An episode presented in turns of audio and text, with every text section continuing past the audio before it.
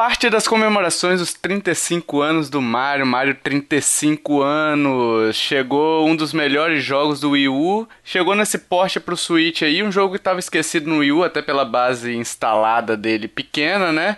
E de quebra, ele traz mais uma aventura complementar chamada Bowser's Fury. Mas será que esse jogo é bom, em si é bom? Será que ele não é?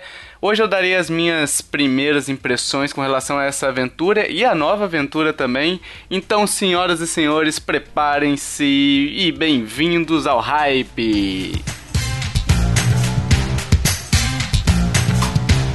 Bom, Mario 3D World é um jogo de plataforma com visão isométrica. Ele foi lançado no Wii U, naquele console que a Nintendo tenta esquecer, mas não quer esquecer tanto porque está trazendo todos os jogos para ele, né? A história dele é simples. Uma noite Mario, Luigi, Peach, Toad ali estão andando por um cenário aberto e encontram um tubo transparente do lado de fora do castelo da Peach, né? Mario e Luigi consertam ali o cano, dão aquela mão de obra, o irmãos à obra, né? E aí eles encontram, consertam o cano, e eles encontram uma fadinha chamada Sprixie. E ela começa a contar que o Bowser tem sequestrado seus, suas amiguinhas, as fadinhas também, né? Bowser então aparece, grandão, e pega é, Sprixie de volta e os quatro, Mario, Luigi, Toad e Peach, entram no cano para tentar ajudar a Sprixie. Então a aventura começa, né? E aí você desce desse cano e entra num mapa similar aos dos Marios 2D, mapa amplo, com as fases representadas por pontos. À medida que você vai liberando as fases, vão aparecendo novas fases, ramificações de fases para você acessar, né? E aí você tem durante essas fases vários power-ups. Então você tem roupa de gato, o mega cogumelo de volta, que é do, da série New, né? O, a flor de fogo, super leaf, a, o cogumelo, a vida, né? O, o cogumelo verde, a flor bumerangue. E por falar em Mario 2D, que o mapa lembra muito Mario 2D, esse jogo é um Mario 2D, só que em 3D. É, ele tem, para explicar melhor, ele tem fase com início, meio e fim. Então no meio dessa fase geralmente você tem um checkpoint até, que é representado por aquela bandeirinha negra do, do Bowser, né? E no final da fase você tem aquele mastro do Mario que ele sobe lá, e aí ele desce e comemora o final da fase.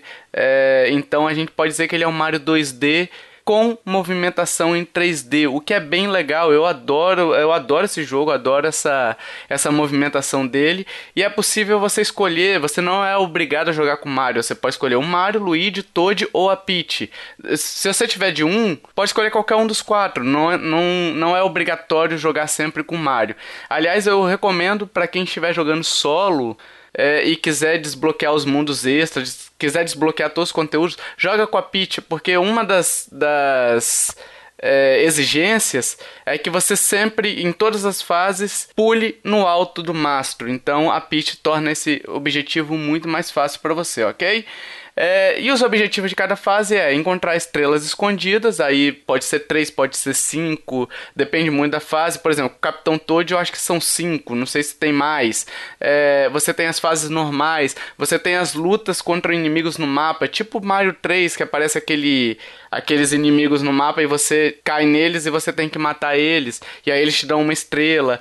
É, é, bem legal, é bem legal. E além de encontrar as estrelas em cada fase, você pode encontrar carimbos. Um carimbo que antes no Wii U era usado pelo Miiverse, o Miiverse acabou. Agora você recupera ele, continua recuperando os carimbos. Eu vou explicar depois como é que você usa esses carimbos, ok? Falando um pouco sobre as adições, os comparativos com o Wii U, o que, que veio de novo e tal.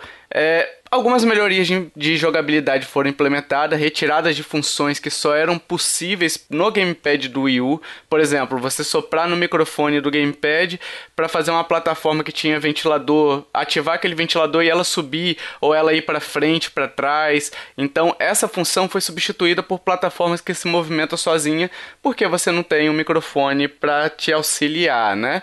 Além disso, a corrida está um pouco mais veloz. Se você pegar a comparação dos dois, é, aliás aliás, está bem mais veloz, né? O que torna o andar no mapa muito mais tranquilo, menos é, lento, né? Torna o jogo muito mais dinâmico. O gato ele também está mais rápido e sobe um pouquinho mais. Enfim, me parece um jogo bem mais ágil é, atualmente no Switch e os gráficos também estão melhores, estão menos borrados, com brilho a mais. Você vê que o Mario tem um tratamento ali, um brilhozinho a mais que na versão do Wii U não tinha, ela é meio borrada no Wii U, né?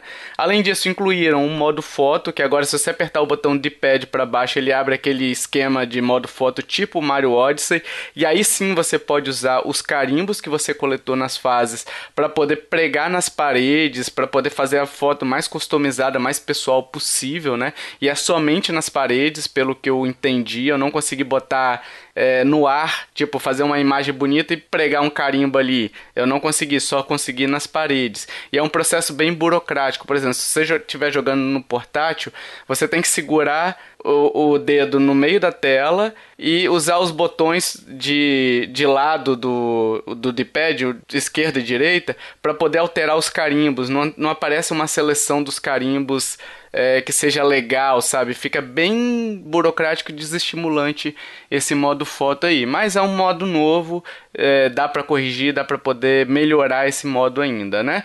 O multiplayer, ele tem multiplayer, olha aí, ele tem um co-op local e tem o um co-op online, né? E além disso, o modo online ele é unicamente para amigos, não permite você jogar é, com desconhecidos, criar salas para desconhecidos que não me incomodou, mas pode ser uma, um problema para quem é, quer jogar um co-op, mesmo que seja com desconhecidos, né?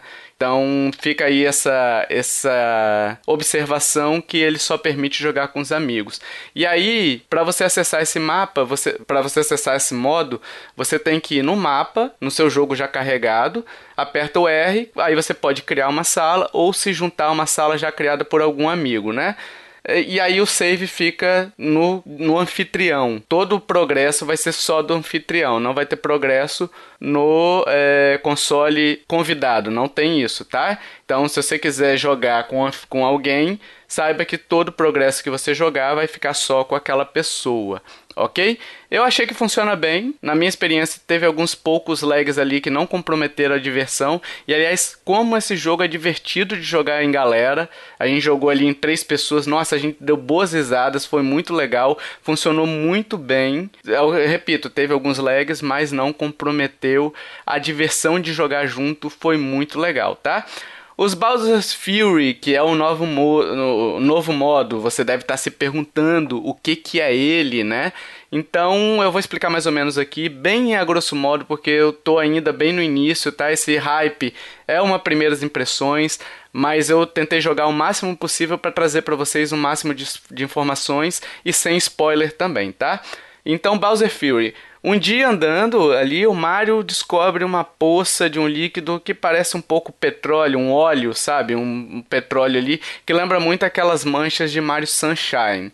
E aí ele vai explorar e tal, e ele é sugado para aquela poça, para uma poça. E ele cai num mundo, numa espécie de mundo paralelo, e ele descobre que Bowser está consumido por uma fúria, ele está furioso, olha aí, e tem que enfrentá-lo, tem que ajudá-lo, na verdade. E aí você se junta ao Bowser Jr. nessa aventura que pede ajuda para resgatar seu pai e usar o poder dos Gigabells para trazer o Bowser de volta ao seu estado normal. Aliás, o Bowser Jr. é divertidíssimo, eu adoro esse personagem, ele é muito engraçado, já era engraçado no Paper Mario, trouxeram esse mesmo humor pro para essa aventura aqui, ficou muito legal, é um personagem que eu gostaria de ver mais explorado por aí, que eu acho que tem um grande potencial. E esse novo modo que eles incluíram no Mario 3D World, é, ele tem foco total no single player, né? Dá para jogar de dois, ok? Você controla o Bowser Jr. na aventura, é, o controle auxiliar controla o Bowser Jr., mas o foco acaba sendo no Mario e às vezes, pelo que eu vi, eu não testei esse modo ainda, não tenho com quem jogar aqui esse modo, mas uh, o foco acaba ficando no Mario e aí o, o, Bowser Jr. desaparece. Pelo que eu vi em vídeos de pessoas jogando, o Bowser Jr. fica constantemente desaparecido, né? Então isso pode comprometer um pouquinho a diversão, mas como o Mario é o protagonista e o Mario é o e o outro é só um auxiliar, não sei até que ponto isso pode prejudicar ou não, né? Então pode ser divertido, mas fica aí a ressalva de que eu percebi essa, esse desaparecimento do Bowser Jr. durante os gameplays que eu vi, ok? Uh, ele tem uma câmera mais livre, tá? Esse jogo, ele não é no estilo 3D World, ele é mais um Mario 3D propriamente dito. Você tem um cenário aberto, coberto de água ali, que à medida que você vai evoluindo, vai recuperando sóis ali para poder, é, enfim, cumprir sua missão novas ilhas vão aparecendo, né? Você tem um total de cinco sóis por ilha, então cada sol tem um jeito e até uma dica que lembra muito o Mario 64 e até recentemente o Mario Odyssey. Então você tem ali ah, no alto de tal coisa e aí você tem um sol ali, tem só que descobrir onde é que ele tá, né? É um colectatom, digamos assim, não chega a ser um colectatom porque é, é, enfim, não é tão colecionável assim, é, é item de missão realmente, né? E coletando esses, só, esses sóis, é, você vai iluminar os faróis, e aí esses faróis iluminando, eles vão causar algum tipo de dano no Bowser também, vão te auxiliar na aventura, além de, após uma quantidade X ou Y, ou determinados objetivos que você cumprir, você vai liberar os Gigabells. Os Gigabells você torna um Mario gigante, um Mario gato gigante, para lutar no melhor estilo Miaurio versus Bowserzilla, podemos chamar assim.